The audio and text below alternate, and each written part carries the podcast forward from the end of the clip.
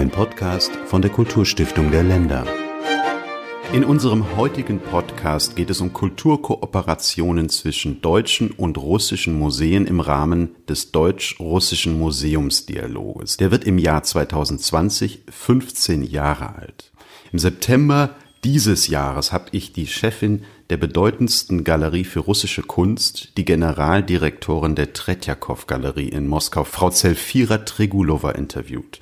Das Gespräch hören Sie jetzt gleich hier in diesem Podcast. Darin geht es nämlich auch um eine Ausstellung russischer Kunst in Deutschland, im September 2019 hatte ich die Freude, unsere Dezernentin Frau Dr. Kaiser-Schuster nach Moskau zu begleiten. Sie ist Leiterin des Deutsch-Russischen Museumsdialoges. Mit ihr sitze ich jetzt hier zusammen und mit ihr möchte ich zuvor noch ein paar Worte über den Deutsch-Russischen Museumsdialog sprechen. Guten Morgen, Frau Dr. Kaiser-Schuster. Guten Morgen, Herr Möck. Seit mittlerweile 14 Jahren kooperieren russische und deutsche Museen unter dem Titel Deutsch-Russischer Museumsdialog. Ins Leben gerufen wurde dieser Dialog auf Initiative der Kulturstiftung der Länder, der Stiftung Preußischer Kulturbesitz und über 80 deutschen Museen. Wie kam es zu dieser Initiative?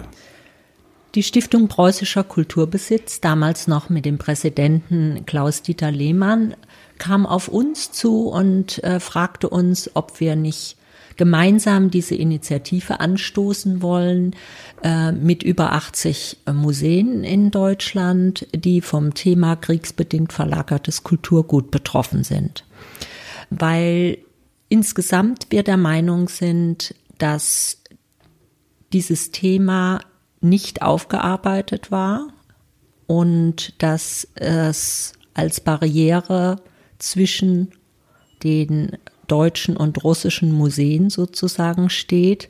Und wir mit dieser Initiative dazu beitragen wollten, eine Normalität in den Fachkooperationen zwischen deutschen und russischen Wissenschaftlern beizutragen und an unserer gemeinsamen, durchaus leidvollen Geschichte des Zweiten Weltkrieges hinsichtlich der Sammlungsgeschichten äh, der deutschen und russischen Museen zu arbeiten. Also man kann sagen, es geht in dem deutsch-russischen Museumsdialog im Grunde genommen darum, herauszufinden, was ist aus Deutschland nach Russland im Zweiten Weltkrieg verschwunden, was ist aus Russland nach Deutschland oder durch die deutsche Besatzung verschwunden, das systematisch zu erfassen und zu erforschen. Das steht auf jeden Fall im Fokus unserer Tätigkeit. Ähm, es geht allerdings nicht nur um die Objekte selbst, sondern um die gesamte Verlustgeschichte. Wie haben die Museen den Krieg erfahren? Äh, wie sind Evakuierungen äh, vonstatten gegangen? Wie hat das äh, Museumspersonal äh, agiert? Äh, was ist an diesen Auslagerungsorten mit den Objekten passiert, Plünderungen äh, haben stattgefunden, äh, wer waren die Akteure auf beiden Seiten. Also es geht im Grunde um die gesamte Geschichte äh, der russischen und deutschen Museen im Zweiten Weltkrieg. 35 Projekte hat es bis jetzt gegeben und in dem nachfolgenden Interview geht es um etwas, was noch darüber hinaus reicht, nämlich um eine Ausstellung. Also so viel sei schon verraten. Es wird im Jahr 2021 in Dresden eine Ausstellung zu russischer und deutscher Kunst geben.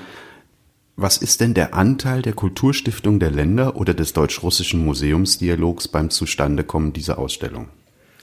Jenseits unserer zwei großen Forschungskomplexe zur äh, Verlustgeschichte der russischen und deutschen Museen im Krieg verstehen wir uns natürlich mit dem deutsch-russischen Museumsdialog auch als Beratungsstelle äh, und äh, wir sind die Unterstützer der Museen in Deutschland mit der Kulturstiftung der Länder und wollen natürlich in diesem Dialog auch die Museen in Deutschland mit den Museen in Russland zusammenbringen.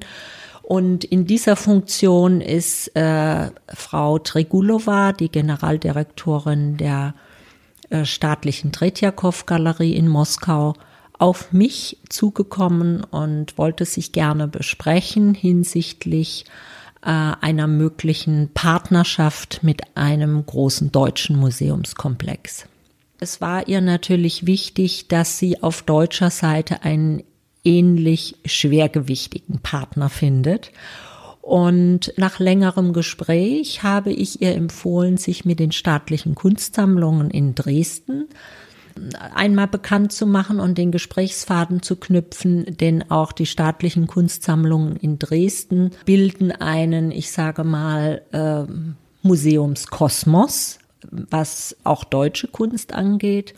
Und ich freue mich sehr, dass es nach dieser Empfehlung, Anregung von meiner Seite tatsächlich zu einer Kooperation dieser beiden weltweit wichtigen Museumskomplexe gekommen ist. Also eine fest vereinbarte Ausstellung zu deutscher und russischer Romantik. Um das noch zu erhellen, für das gleich folgende Interview.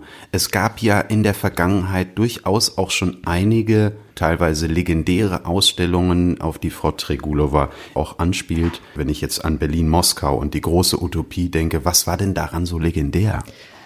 Ja, es äh, sind wirklich die herausragenden Ausstellungen, die Sie gerade nennen. Äh, eine, die große Utopie, hat sich tatsächlich der gesamten russischen Avantgarde gewidmet eine umfassende Ausstellung, wie sie bislang im Westen damals, nämlich 1992, also wirklich kurz nach der Perestroika, in der Schirn in Frankfurt stattgefunden hat, wo erstmal erstmalig wirklich umfassend die gesamte russische Avantgarde präsentiert wurde. Äh, die zweite Ausstellung, die Sie nennen, Berlin-Moskau, waren eigentlich zwei Ausstellungen, die 1995, also auch äh, kurz nach der Wende, und 2003 dann ein zweites Mal ein gesamtes Jahrhundert internationaler Kulturbeziehungen äh, zum Thema hatte und erstmalig die russische Kunst und die gesamte russische Kunstszene eines gesamten Jahrhunderts in den internationalen äh, Kunstdialog äh, sozusagen integriert hat. Das war eine äh, wirklich spektakuläre Leistung, das kann man nicht anders sagen, äh, und war natürlich für die russischen Museen ein Meilenstein. Ich habe es gerade schon angesprochen, dass die Tretjakow-Galerie, was russische Kunst angeht, eine sehr herausgehobene Position hat. Ähm, wie kann man das einordnen? Die Tretjakow-Galerie ist ja 1893 tatsächlich auf eine, einer privaten Initiative äh, hin äh, gegründet worden, nämlich von einem russischen Textilkaufmann und seinem Bruder Pavel und Sergei Tretjakow.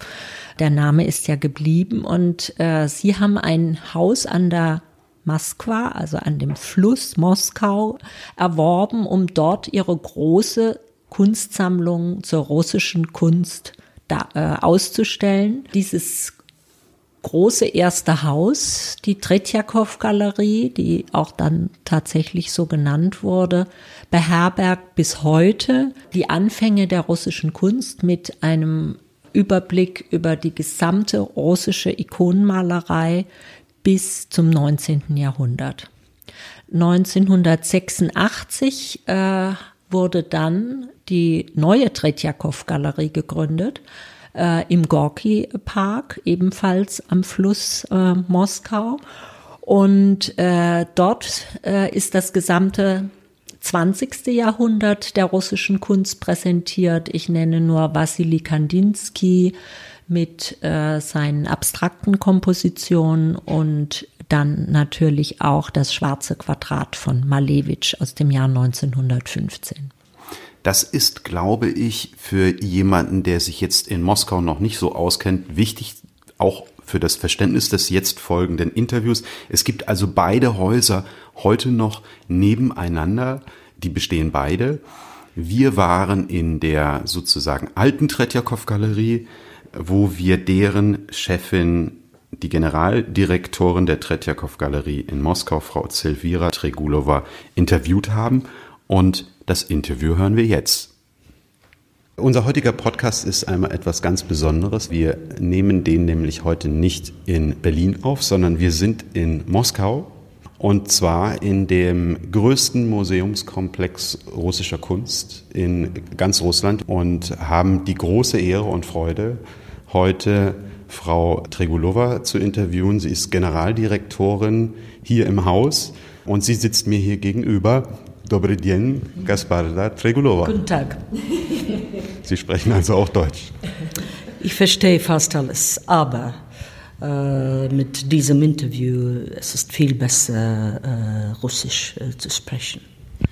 Tretjakow-Galerie für die Zuhörer, die nicht in der Museumswelt und schon gar nicht in der russischen Museumswelt so zu Hause sind. Wie würden Sie erklären, was ist die Tretjakow-Galerie, was zeigt sie, was ist der Sammlungsbestand und welche Rolle hat sie in der internationalen Museumswelt? Ähm,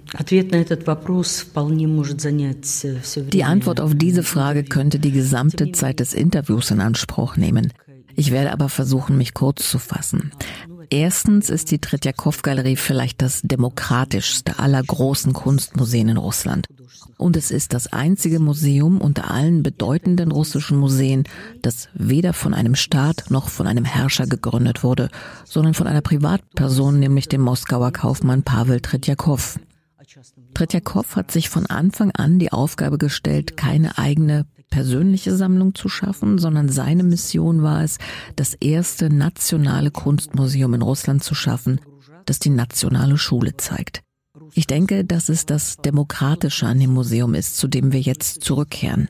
Wir versuchen, die Besucher in den Mittelpunkt unserer Arbeit zu stellen. Wir bemühen uns um Projekte, die es dem Betrachter ermöglichen, tief einzutauchen in die russische Kunst und in den entsprechenden Kontext, jener historischen Epoche, deren Kunst sie betrachten. Wir versuchen modern zu sein, ohne oberflächlich zu werden. Ja, wir haben hier die größte Sammlung russischer Kunst in der russischen Museumswelt. Aber wenn wir über die größte Ausstellung russischer Kunst des 20. Jahrhunderts sprechen, dann ist das natürlich die neue Tretjakow-Galerie am Krimwall.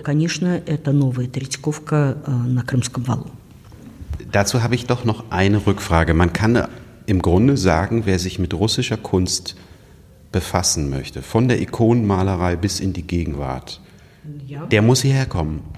Yes. Ah, okay. да, конечно. Ja, natürlich. Und ich möchte auch noch einmal betonen, wenn wir über das 20. Jahrhundert sprechen, dann besitzen wir trotz der Tatsache, dass unsere gesamte Sammlung mit der des russischen Museums vergleichbar ist, das riesige Gebäude der neuen Tretjakow-Galerie am Krimwall, wo wir die größte Ausstellung russischer Kunst des 20. Jahrhunderts zeigen. Angefangen mit dem schwarzen Quadrat von Malevich bis hin zu den modernen Künstlern, jenen Künstlern, die heute prägend sind für die Weiterentwicklung der Kunst in unserem Land. Ich habe noch nicht geantwortet auf den Teil Ihrer Frage, in dem Sie nach internationaler Zusammenarbeit und unseren internationalen Kontakten gefragt haben. Ich bin der Meinung, dass die russische Kunst in der Welt verkannt wird. Und als ich vor viereinhalb Jahren Direktorin der Tretjakow-Galerie wurde, habe ich mir zum Ziel gesetzt, mehr von der russischen Kunst in der Welt und in Europa zu zeigen. Ich denke, wir sehen bereits die Ergebnisse davon. Inzwischen werden wir nicht mehr nur wegen der Kunst der Avantgarde oder dem schwarzen Quadrat, Chagall oder Kandinsky kontaktiert. Heute haben wir auch Anfragen wegen Werken der russischen Ikonenmalerei und der Malerei der zweiten Hälfte des 19. und Anfang des 20. Jahrhunderts. Ich denke, die Unkenntnis über die russische Kunst und die Unfähigkeit, sie zu bewerten, was auch viel damit zu tun hat, dass es in den europäischen und amerikanischen Kunstsammlungen einfach keine russische Kunst gibt, gehören langsam der Vergangenheit an. Wir tun wirklich viel für die Umsetzung von Ausstellungsideen, die ausländische Museen und große Ausstellungssäle an uns herantragen. So zum Beispiel der Ausstellung zu Repin, die jetzt in Paris und in Helsinki gezeigt wird. Oder das Projekt, über das wir wahrscheinlich ausführlicher sprechen werden, die Ausstellung zur deutschen und russischen Romantik, die sowohl in der neuen Tretjakow-Galerie als auch in Dresden gezeigt werden wird. Über die Kooperation mit Dresden möchten wir ja gleich sprechen. Ich möchte nur vorher nochmal Sie auf die Motivation ansprechen. Ähm, seitdem Sie hier am Museum sind, ähm, ist die Tretjakow-Galerie eine der führenden, die sich bemüht, russische Kunst im Ausland zu zeigen. Was ist da Ihre Motivation? Was ist das Ziel? Was ist die Vision davon?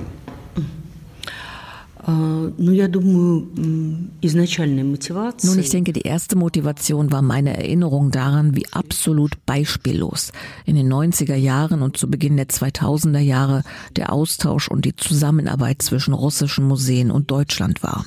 In dieser Zeit wurde eine große Anzahl von Ausstellungen veranstaltet, die einfach zu Legenden und Mythen wurden, die in die Geschichte der Kunstausstellungen eingingen wie zum Beispiel die große Utopie in der Frankfurter Schirn oder Moskau-Berlin im Martin-Gropius-Bau Berlin. Moskau-Berlin, Martin-Gropius-Bau Berlin. Äh, ein Riesenerfolg im Jahr 2007 war die Repin-Ausstellung in Berlin. Die gleiche Ausstellung, die jetzt bald in Paris und Helsinki gezeigt werden wird. Damals war ganz Berlin plakatiert mit Plakaten des Gemäldes Baroness Ixul von Hildenbrand, eines der berühmtesten und interessantesten Porträts von Repin. Dann begann eine Zeit, in der diese Kontakte stark abnahmen. Und da ich in den 90er und Anfang der 2000er Jahre fast an allen Projekten für Deutschland gearbeitet habe, wollte ich, als ich Direktorin wurde, diese Kontakte erneuern. Dafür bin ich nach Berlin gefahren und habe dort unter anderem Frau Dr. Kaiser Schuster und die Geschäftsführung der Stiftung Preußischer Kulturbesitz getroffen. Ich hatte Gespräche mit der Nationalgalerie in Berlin und dann, als Marion Ackermann Direktorin der Staatlichen Kunstsammlung in Dresden wurde, übrigens sind wir beide Mitglieder der Gruppe BISO, einem Verein der Museumsdirektoren der größten Museen der Welt, der nur 55 Mitglieder hat, haben wir mit ihr über eine gemeinsame Ausstellung nachgedacht, die in Dresden und in Moskau gezeigt werden sollte.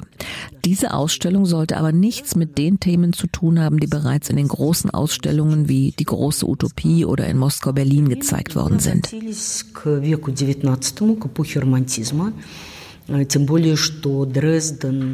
Und so haben wir uns dem 19. Jahrhundert zugewandt, der Epoche der Romantik, zumal Dresden das wichtigste Zentrum für die Entwicklung der deutschen Romantik ist und die Sammlung der deutschen Romantik im Albertinum eine herausragende Kunstsammlung der Romantik und unsere eigene Sammlung wahrscheinlich eine der besten Sammlungen der russischen Romantik ist.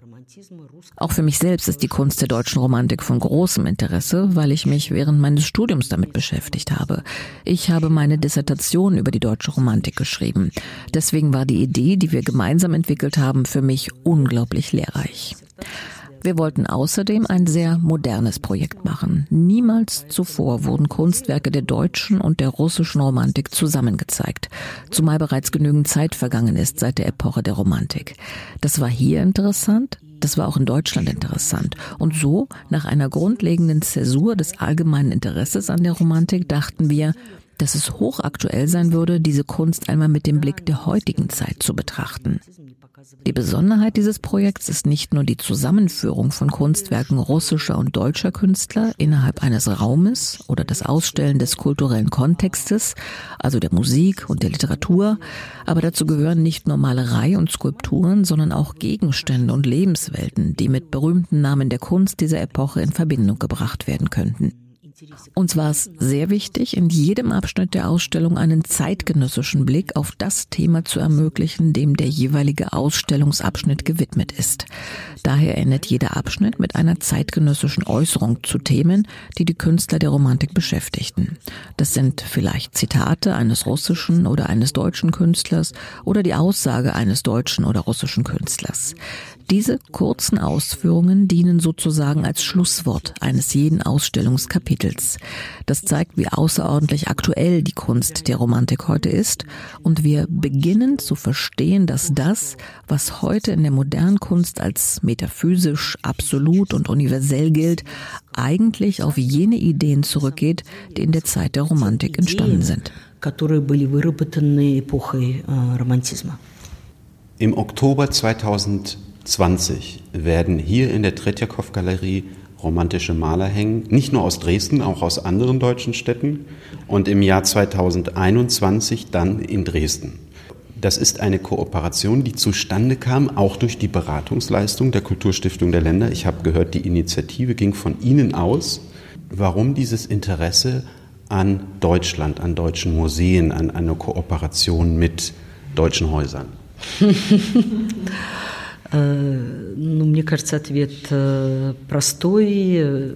Die Antwort auf die Frage ist ganz einfach. Zunächst möchte ich noch einmal auf die unglaubliche Effektivität und Produktivität der Kontakte hinweisen, die wir schon in den 90ern und zu Beginn der 2000er Jahre aufgebaut hatten. Auf der anderen Seite ist die deutsche Kunst des 19. Jahrhunderts ein sehr interessantes Phänomen, das in Russland völlig unbekannt ist, mit Ausnahme der Werke von Caspar David Friedrich, die von Schukowski für den Zaren erworben worden waren und die derzeit in der Eremitage gezeigt werden. Э, Auch die russische Kunst der Romantik ist für eine gewisse Zeit aus dem Fokus der Aufmerksamkeit verschwunden. Ich bin und war immer der Meinung, dass dies eine absolut goldene Epoche in der Entwicklung der russischen Kunst war, die in Europa gänzlich verkannt und völlig unbekannt ist. Ich finde, das ist eine wunderbare Möglichkeit, hier in Russland eine der großartigsten Epochen in der Entwicklung der deutschen Kultur, die Epoche der Romantik, vorzustellen, die einen außerordentlich starken Einfluss auf die Entwicklung der russischen Kunst hatte und im bedeutenden Dresdner Museum die Kunst der russischen Romantik, die Kunst großartiger russischer Künstler zu zeigen tatsächlich großartiger Künstler, ich übertreibe nicht, wie zum Beispiel Alexander Ivanov, Orest Kripensky, Alexei Venezianov, Künstler, die keiner geringeren Aufmerksamkeit würdig sind und die für die Entwicklung des Selbstverständnisses der Kunst des 19. Jahrhunderts nicht weniger getan haben als ihre Zeitgenossen in Frankreich. Wiederum hat die deutsche Kunst der Romantik, die im Vergleich mit der französischen komplett verkannt wird, enorm viel dafür getan, dass die Kunst deutscher Künstler wie Anselm Kiefer, Gerhard Richter Georg Baselitz in den Fokus der Aufmerksamkeit gelangten. Denn das ist die Rückkehr zum außerordentlich tiefen, allumfassenden Inhalt im Gegensatz zu der Leidenschaft für die Form, die so charakteristisch ist für die französische Kunst. увлечению формой, столь свойственному французскому искусству. Ich wollte Sie tatsächlich jetzt fragen, wie bekannt sind denn die deutschen Romantiker in Russland und wie bekannt sind die russischen Romantiker in Deutschland. Ich habe Sie jetzt verstanden, dass das etwas ist, was erst noch zueinander gebracht werden muss. Warum? Warum ist das wichtig? Also warum müssen die Deutschen russische Romantiker kennenlernen, russische Kunst kennenlernen und umgekehrt? Oder stellen wir die Frage noch etwas allgemeiner, welchen gesellschaftlichen Wert hat denn auch die, diese Vermittlung von Kunst? Э, э, ich kann nur wiederholen, was ich zum Teil bereits gesagt habe. Die deutsche Philosophie und die Philosophie der Epoche der Romantik und die Kunstphilosophie der Romantik hatten einen enormen Einfluss auf die russische Kunst. Und Alexander Ivanov, der sehr eng verbunden war mit den Künstlern der Nazarener, wie zum Beispiel Künstlern wie Oberbeck, mit dem er befreundet war, bestätigen dies auf wunderbare Weise. Die deutsche Kunst war vor allem jenen russischen deutschen Künstlern bekannt, die in Rom lebten und arbeiteten. Denn viele deutsche Künstler, insbesondere Künstler, die zu den Nazarenern zählten, lebten und arbeiteten auch in Rom. Sie alle suchten Inspiration bei den gleichen Quellen. Zudem gab es ein Interesse an der deutschen Kunst. Der großartige russische Dichter der Romantik, Wassili Andrejewitsch Schukowski, der mit einer Deutschen verheiratet war, erwarb im Auftrag von Nikolai I. Werke deutscher Künstler wie Caspar David Friedrich. Zu jenem Zeitpunkt in der Epoche der Romantik war in Russland die Neogotik in Mode, die auch mit Deutschland assoziiert wurde. Es existierte eine Mode für altertümliche deutsche Mythen und mittelalterliche Literatur. Das alles war sehr in Mode. Die russische Kunst war damals viel weniger bekannt, aber für uns war es interessant, dies zusammen auszustellen. Die Kunst der russischen und der deutschen Romantik im Rahmen einer Ausstellung nebeneinander zu präsentieren, zeigt, dass diese zwei Länder, die sich im 19. Jahrhundert in gewisser Weise an einer Peripherie künstlerischer Entwicklung befanden, im Vergleich zu Frankreich, sich ein außerordentliches Interesse für den Sinn, den Wesenskern und den Inhalt bewahrt haben.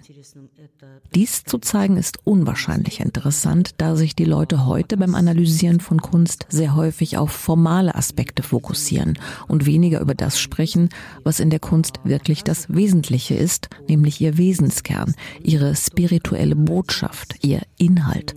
Und ich kann auch noch einmal wiederholen, dass die Epoche der Romantik für uns sehr wichtig ist, weil heute die moderne Kunst, die einen bestimmten universellen Widerhall hat, und auch die deutsche Kunst beide auf sehr verwandten Auffassungen basieren. Darauf baut die Ausstellung auf, über die wir sprechen. Wir möchten zeigen, dass die Kunst der deutschen und die Kunst der russischen Romantik nicht einfach nur von historischem Interesse sind. Das was diese Künstler schufen, ist für uns heute enorm wichtig, die wir danach streben, den Wesenskern auszugraben, der uns sehr wichtig ist, die universelle große Idee, unter deren Einfluss wir stehen, zu erfassen und zu verstehen. Die Kunst der Romantik ist der Versuch, diese großen Auffassungen und Ideen visuell mitzuteilen und weiterzugeben, die auf dem Reichtum der weltweiten Kunst basieren.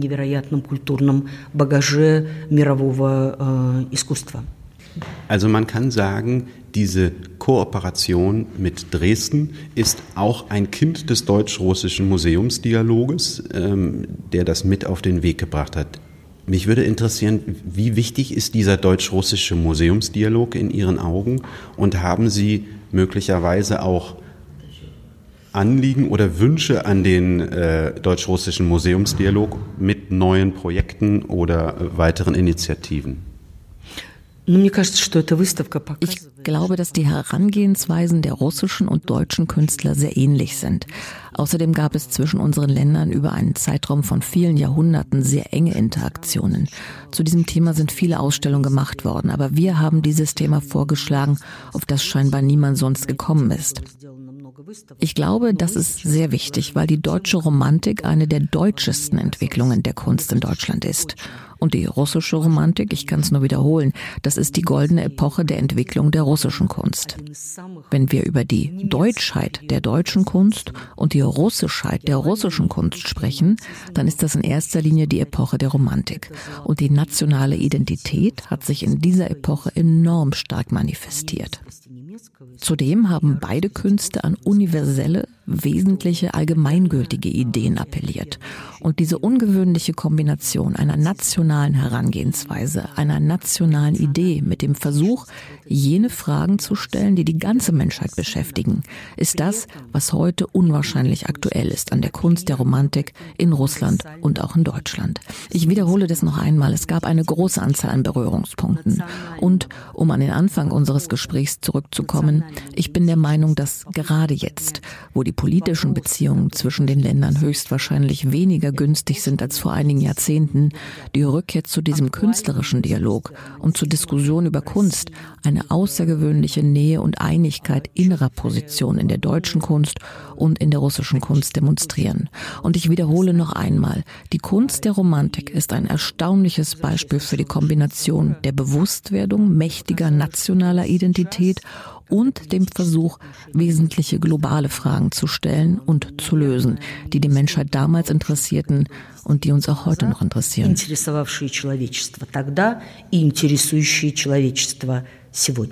Das war ein Gespräch, das wir in Moskau aufgezeichnet haben, im Büro der Tretjakow-Galerie, dem größten Museumskomplex russischer Kunst weltweit. Und wir hatten die Freude, mit Frau Tregulova zu sprechen, der Generaldirektorin.